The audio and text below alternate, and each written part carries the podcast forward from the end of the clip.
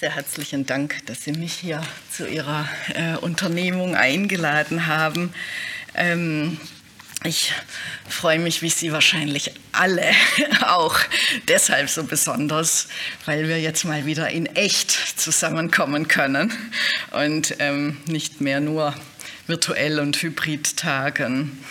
Ähm, was Sie wissen sollten oder dürften, ich sage auch das nochmal vorsichtshalber ähm, ausdrücklich, ich bin weniger eine Fluss- als eine Raumhistorikerin.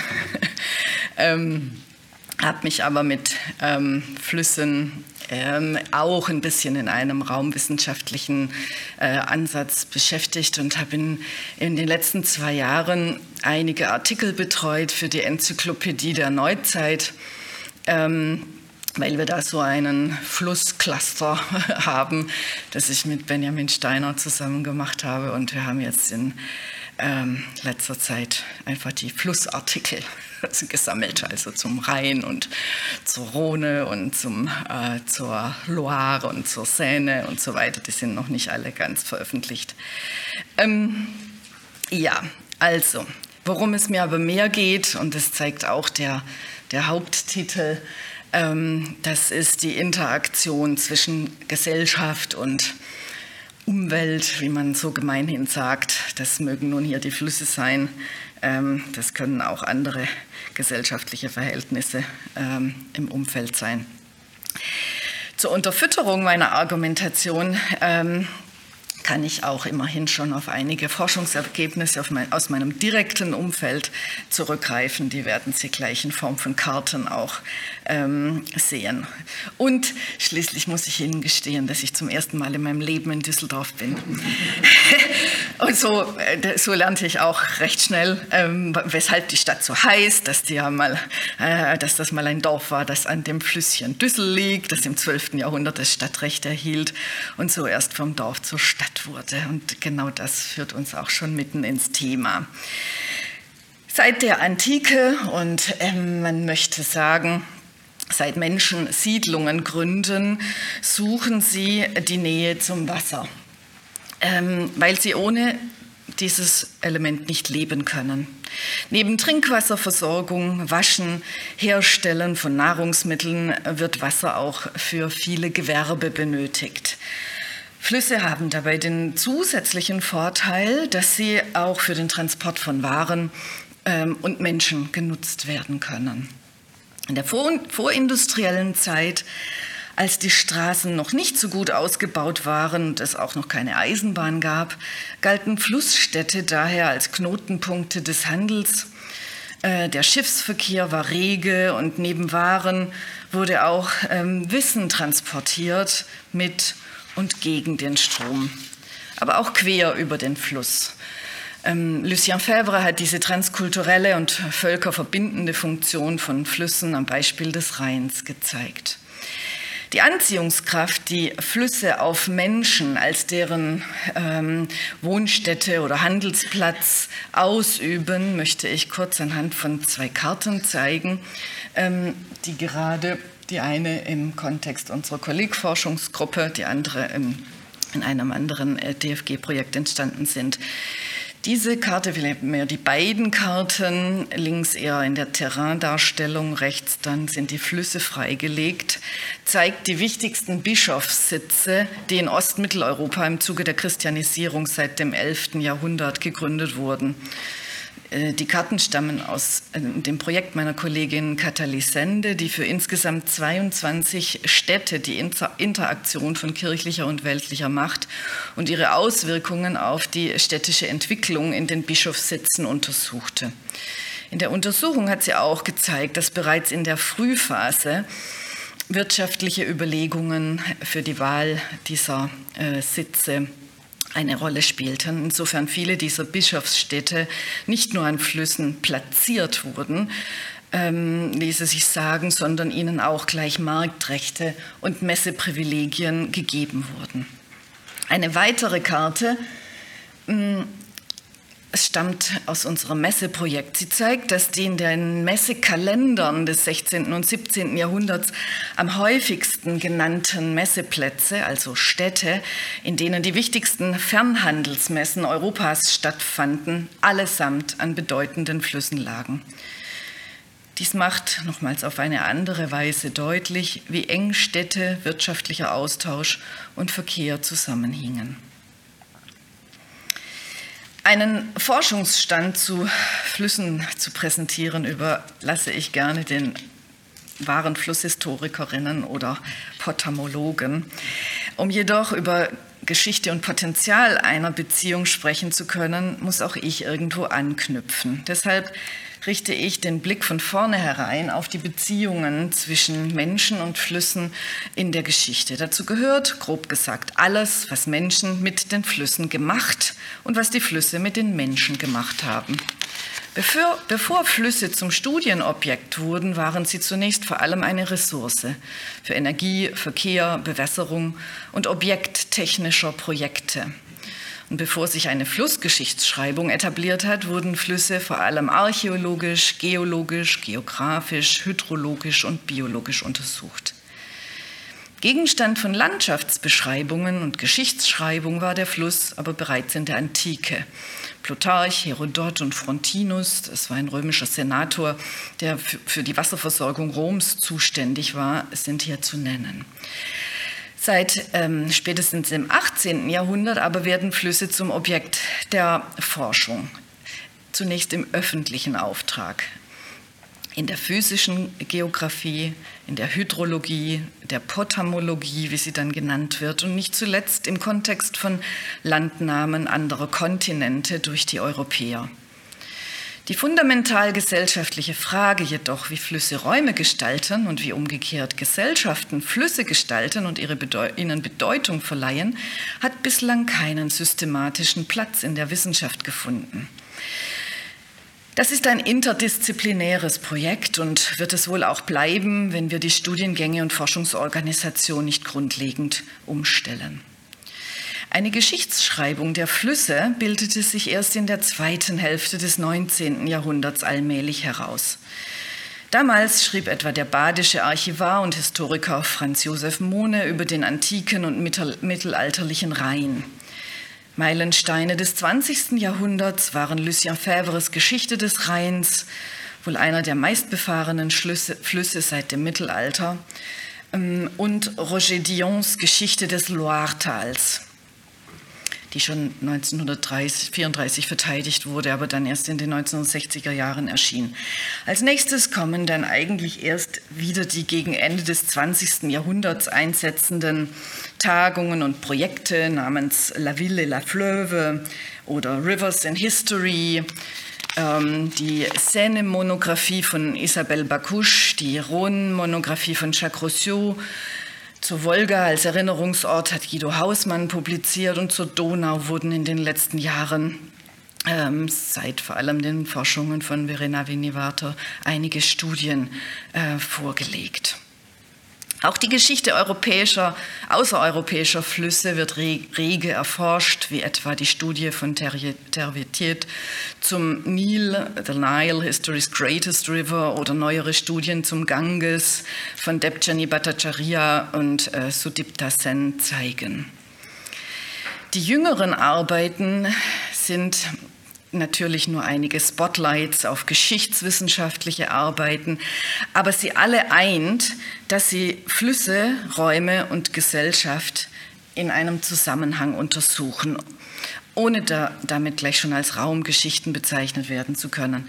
Aber sie haben sich schon weitgehend interdisziplinär mh, hm, geöffnet und beziehen archäologische, und geografische Befunde ebenso ein wie bisweilen literaturwissenschaftliche, kunstgeschichtliche oder kartografische.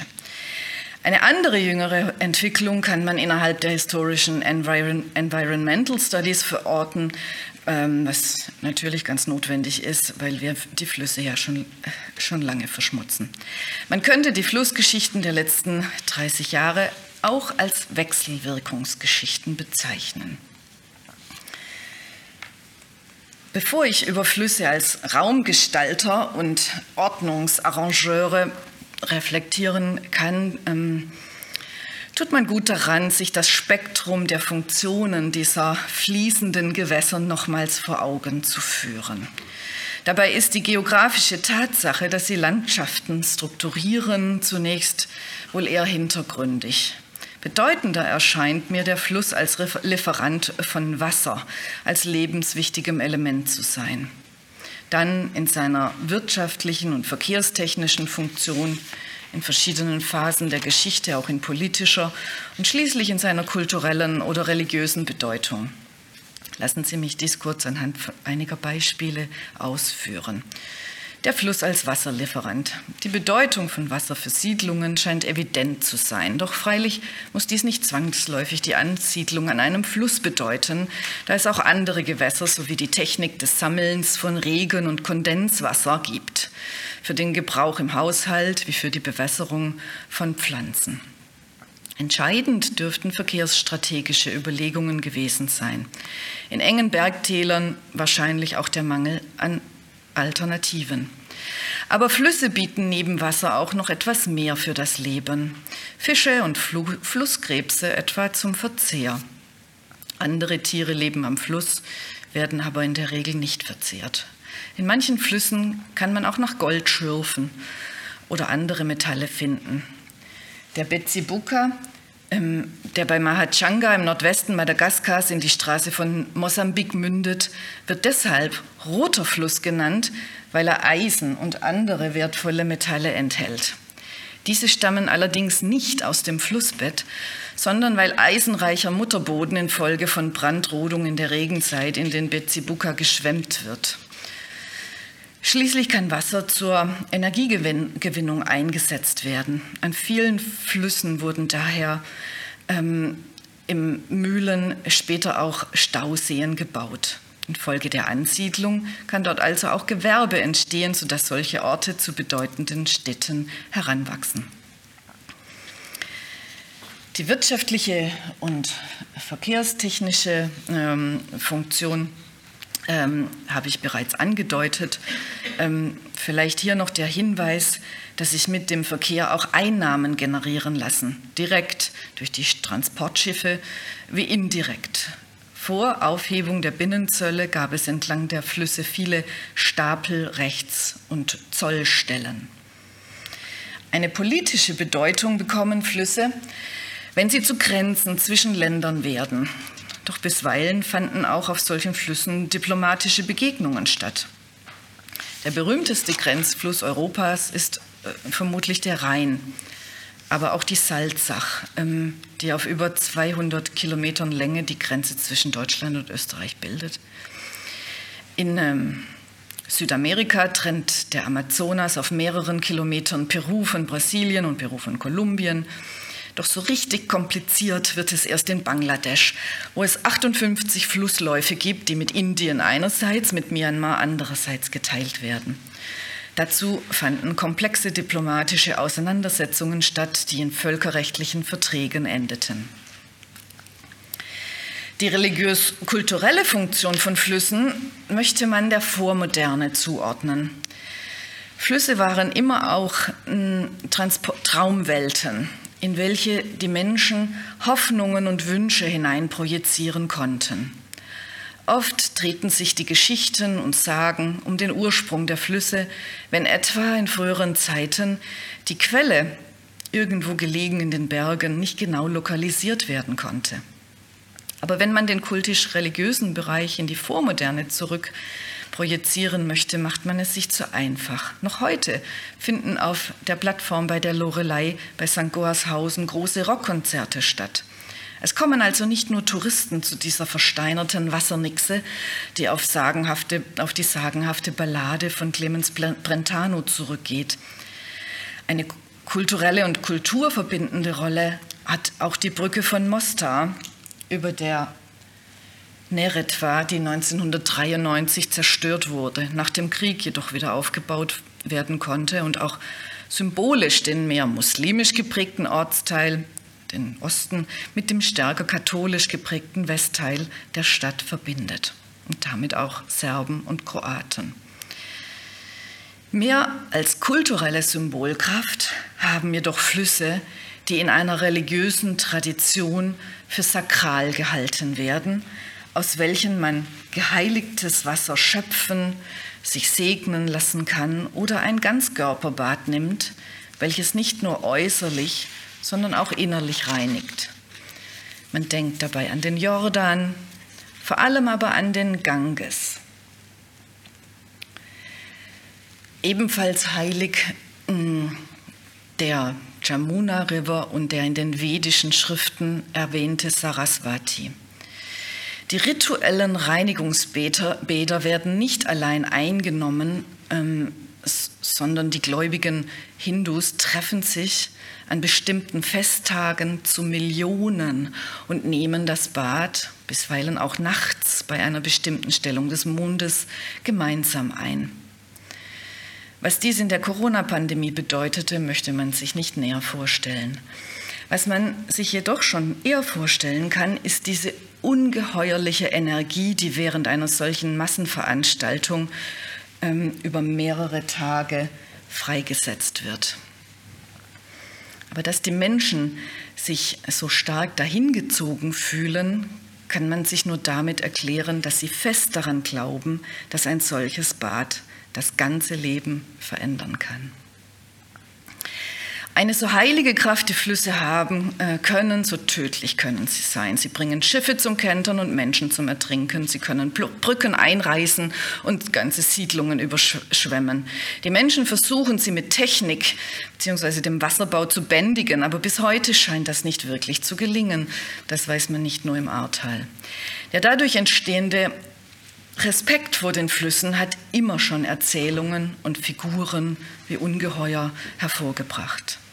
Eine Herausforderung ganz anderer Art entsteht dabei noch in Regionen mit Monsun. Bitte verzeihen Sie mir diesen Parforce-Ritt durch die verschiedenen Funktionen von Flüssen. Was ich aber vor allem damit sagen möchte, ist, dass zum einen die ähm, betonen möchte, ist zum einen die Angewiesenheit des Menschen auf Wasser, zum anderen aber seine Kunst, die fließenden Gewässer nutzbar zu machen und drittens die unterschiedlichen kulturellen und symbolischen Bedeutungen, die, das, die die Menschen dem Fluss geben, die dann erst, die erst Hintergründe dafür sind, dass Flüsse als Ordnungsmacher und Raumgestalter auftreten. Dass dadurch erst die zugleich nutzbringende wie ähm, stets prekäre Liaison zwischen Flüssen und Gesellschaft entsteht. Sie wirken also nicht von sich aus, auch wenn man dies in einer laturischen Lesart so annehmen könnte, sondern sie wirken auf die Gesellschaft, weil die Menschen sich in ihre Nähe begeben. Sie siedeln dort, sie befahren die Flüsse, sie beten sie an, sie erforschen und begradigen sie, sie bauen Brücken, Schleusen und Deiche und sie kartieren sie. Dies ist mein letzter Aspekt, auf den ich heute eingehen möchte, weil durch Kartierung ein weiterer Raum hervorgebracht wird.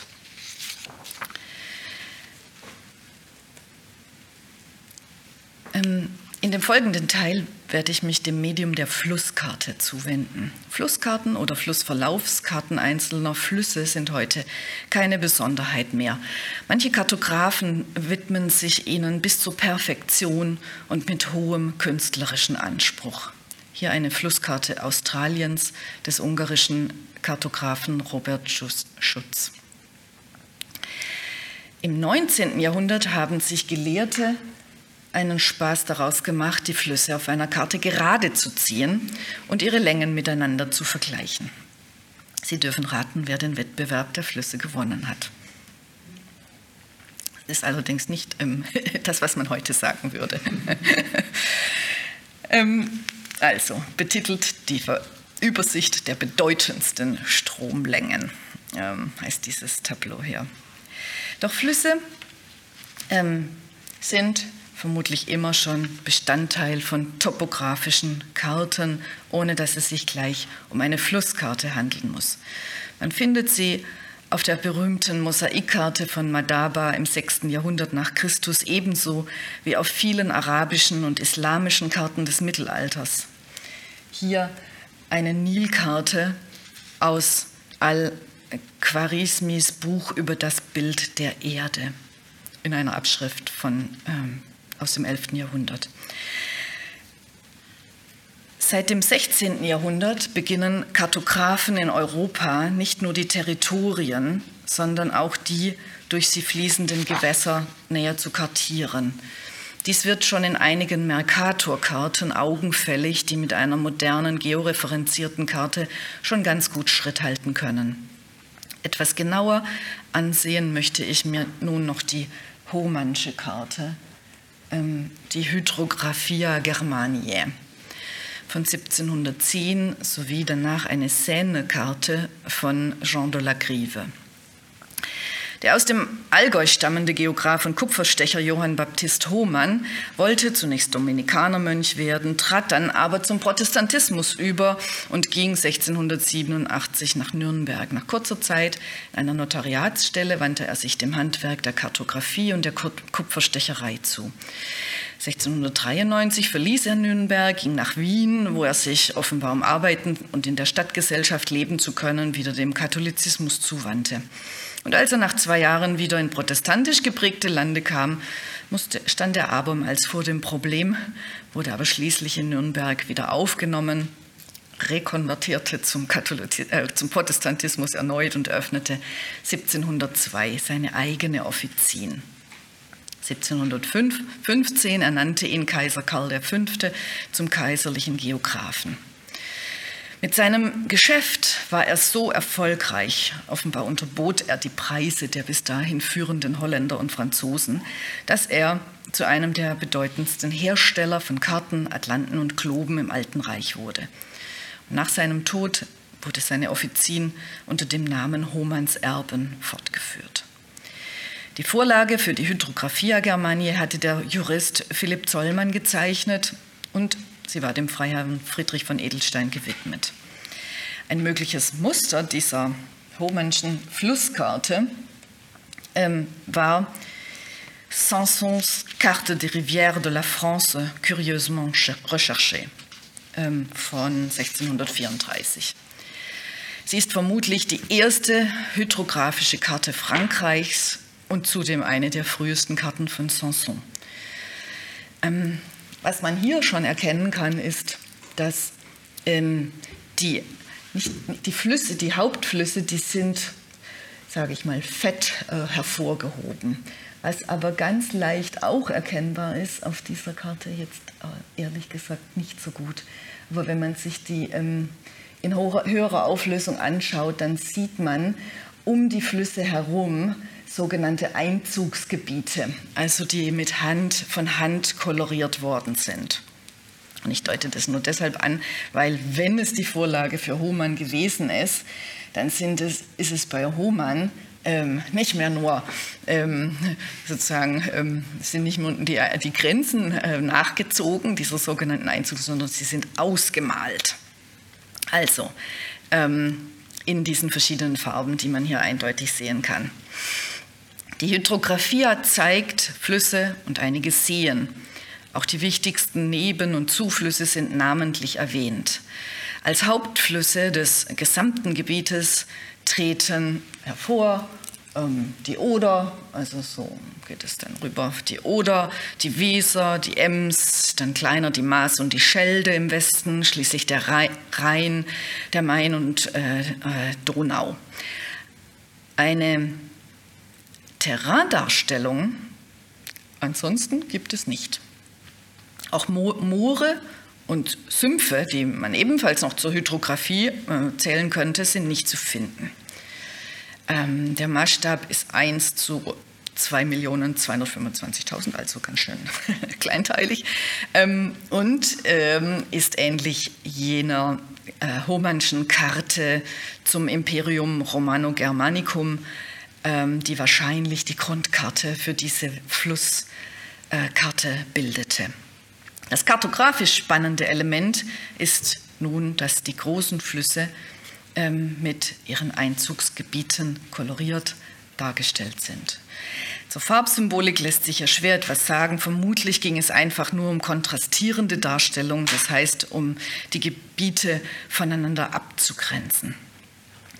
Sei außerdem auf die große Zahl an äh, abgebildeten Bifurkationen hingewiesen. Geht man jedoch genauer ins Detail, gibt es eine Reihe von Ungenauigkeiten, so etwa bei der Star Darstellung von Alpenflüssen mit ihren ähm, Quellgebieten. Zudem sind die Quellflüsse des Rheins, des Lechs, der Isar, der Enz, der Moldau und der March nur ganz grob, grob richtig, könnte man sagen. Doch die Hydrographia Germania ist eine der ersten Flusskarten Deutschlands und eine von Hohmanns wenigen Karten, vielleicht sogar seine einzige, die eine physikalische Geographie darstellten, weil er sich sonst eher um politische Geographie gekümmert hat.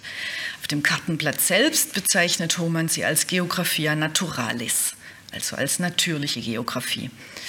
Doch genau hier beginnt die trügerische Ambivalenz ähm, des Begriffes natürliche Karte. Denn zwar ist der Fluss ein natürliches Element, aber auf der Karte ähm, die, sind es die eingezeichneten Flüsse schon weniger. Ganz zu schweigen von den Flusseinzugsgebieten, die eine reine kartografische Konstruktion sind. Gehen wir einige Jahrzehnte weiter, wieder zurück nach Frankreich, wo ähm, sich inzwischen die Herausbildung einer sagen wir, außeruniversitären Flusswissenschaft abzeichnet. Eine wichtige Person ist Jean de la Grive. Er gehörte als Mönch dem Orden von Saint-Lazare an. Nachdem er in Polen Theologie gelehrt hatte, legte er sein Habit ab und wandte sich der Geographie, Kartografie und Mathematik zu. Aufgrund ähm, der Qualität seiner Arbeit wurde er bald Mitglied der Société des Arts de Paris und sogar der Royal Society. 1728 hat er einen wichtigen Pariser Stadtplan gezeichnet, auf welchem er auch einen gewissen wissenschaftlichen Anspruch ähm, für Exaktheit darlegte. Das findet man hier in dieser Kartusche. Die ist natürlich in, in keinster Weise zu lesen. Ich habe sie letzte Woche transkribiert. Es sind immerhin vier volle Seiten. ähm, und einen kleinen Auszug ähm, zeige ich Ihnen jetzt. Ähm, lese, ähm, können Sie hier in Französisch lesen. Also das Wichtigste ist einfach, dass er, ähm, dass er auf mehrere, an mehreren Stellen verweist, er, dass er exakt ist. Er ist exakt und er, er verwendet Kompass ähm, und ähm, äh, Schnur und ähm, alle Instrumente, die man äh, damals zur Verfügung hatte, ähm, um genau trigonometrisch zu vermessen. Seine Entwicklung der Seine als Studienobjekt begann ähm, also mit, in Frankreich mit Jean de la Grive, als, und zwar als die Verwaltung der Stadt Paris ähm, äh, ihn äh, die wirtschaftliche und verkehrstechnische Bedeutung der Seine entdeckt hat und Jean de la Grive, der eben durch diesen Pariser Stadtplan und seiner Exaktheit schon bekannt gewesen ist, anstellte. Ähm, 1730 hat er diesen Auftrag bekommen, den Atlas der gesamten Seine von ihrer Quelle bis nach Rouen zu zeichnen. De la Grive hat ganze drei Jahre lang vermessen und den Fluss kartiert. Der Atlas wurde dann zwischen 1732 und 1737 veröffentlicht, stellt, wie gesagt, den gesamten äh, Flusslauf auf ähm, mehreren Kartenbögen dar, wird dann 1738 in einen Atlas eingebunden ähm, und vermutlich in mehreren Einzelexemplaren, zunächst natürlich dem Stadtrat überreicht, aber äh, dann auch weiter vervielfältigt. Er interessierte sich nicht nur für, die, für den Seineverlauf und alle Zuflüsse, sondern für alle hydraulischen Einrichtungen entlang des Flusses, ähm, für Brücken, Mühlen, Teiche, Umleitungen und was man sich sonst noch im Umfeld eines Flusses vorstellen kann. Dabei geht, und das ist jetzt wirklich eben eines dieser 200 Kartenblätter, ähm, weil das anders gar nicht ja, darstellbar ist. Ähm, dabei geht sein Atlas ähm, wie schon angedeutet, weit über die Seine äh, hinaus und zeigt auch vielfältig dann die wichtigen Nebenflüsse. Sein Atlas des Verlaufs der Seine stellt, stellte den Pariser Stadtvätern ein Instrument zur Verwaltung und Information über das Wassereinzugsgebiet zur Verfügung, das auf der Grundlage der besten kartografischen Fachkenntnisse aufgebaut wurde. Insofern war es ein öffentlicher Auftrag, der die Generierung neuen Wissens ermöglichte. Nach Dolagrives Atlas ging es noch weiter. Es wurden tägliche Beobachtungen des Seinepegels an der Brücke von Tournelle eingeführt, sodass man sehr genau die Wasserstände vom Niedrigwasser bis zu drohendem Hochwasser beobachten konnte. Wenngleich in anderer Absicht gezeichnet und sehr viel genauer als die Hohmannsche Karte bildet die Flussverlaufskarte der Seine auch nicht einfach den Raum ab, sondern stellt einen eigenen Kartenraum dar. Die Genauigkeit der Vermessung sowie die Detailgenauigkeit der Darstellung dieser Flusslandschaften, ähm, dieser Darstellung trägt wiederum zu einer veränderten Wahrnehmung dieser Flusslandschaften bei. In raumhistorischer Sicht würde man sagen, die Karten tragen zur Konstitution von Räumen bei. Im, Im Lauf der frühen Neuzeit entstand dabei ähm, dieses räumliche Paradoxon, das ich gerade versucht habe zu beschreiben. Während die Kartografen aufgrund des vermehrten Einsatzes moderner Vermessungstechniken den Anspruch auf Exaktheit erhoben, produzierten sie Karten, mit denen, ähm, auf denen sie mit der grafischen Darstellung von sogenannten Einzugsgebieten Flussräume als physische Geografien und der Suggestion natürlicher Gegebenheit konstruierten, derer sich auch die öffentliche Verwaltung zu bedienen wusste. Die Analyse dieser Karten kann aber nicht nur zeigen, wie auf Karten Flussräume geschaffen werden, wie diese in gewisser Weise sogar essentialisiert werden, wie sie bestimmte Handlungen auslösen und politische wie geopolitische Strategien legitimieren, sondern auch, was diese Karten gleichzeitig alles auch verschweigen. Letzteres ist natürlich kein Spezifikum der Flusskarte, sondern von jeder Karte als räumlichem Zeichensystem. Ich komme zu einem kurzen Fazit. Ähm, wenn wir uns fragen, welche Ordnungsleistungen durch Flüsse erbracht werden, welche, welche Weise sie Gesellschaft oder Räume ähm, konstituieren, dann ist meine kurze Antwort darauf, ähm, Flüsse ordnen und strukturieren durchaus Landschaften, aber sie werden auch geordnet. Nämlich von den Menschen oder der Gesellschaft. Das Ganze ist also ein reziprokes Verhältnis.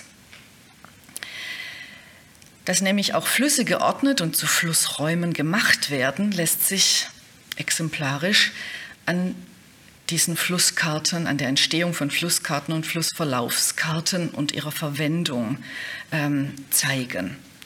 Wenn wir nur die eine Richtung betrachten würden, dass nämlich Flüsse Landschaften ordnen oder strukturieren, dann kommen wir in die Nähe eines geopolitischen Verständnisses von Geographie wie die eines Karl Haushofer der aus den räumlichen Bedingungen politische und soziale Strukturen und Forderungen abgeleitet hat, der das Raumgefühl der Deutschen als potamisch bezeichnete und dadurch der NS-Ideologie zuarbeitete.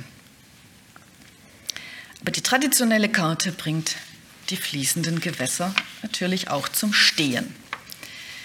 Und daraus ergibt sich meines Erachtens nicht nur die Aufgabe, über eine neue Kartensprache nachzudenken, die bei fließenden, sich ständig verändernden Objekten eine besondere Herausforderung darstellt, die Frage, wie Flüsse beschrieben und dargestellt werden, wie Flussgeschichten geschrieben werden, steht damit stellvertretend auch für die Frage, wie eine ständig fließende Welt und ihre Geschichte wie die permanente, bisweilen durch Sistierungsversuche unterbrochene Veränderung von Beziehung, in Beziehung stehender Elemente unserer Welt, seien es Flüsse, Räume und Gesellschaft, adäquat dargestellt werden kann.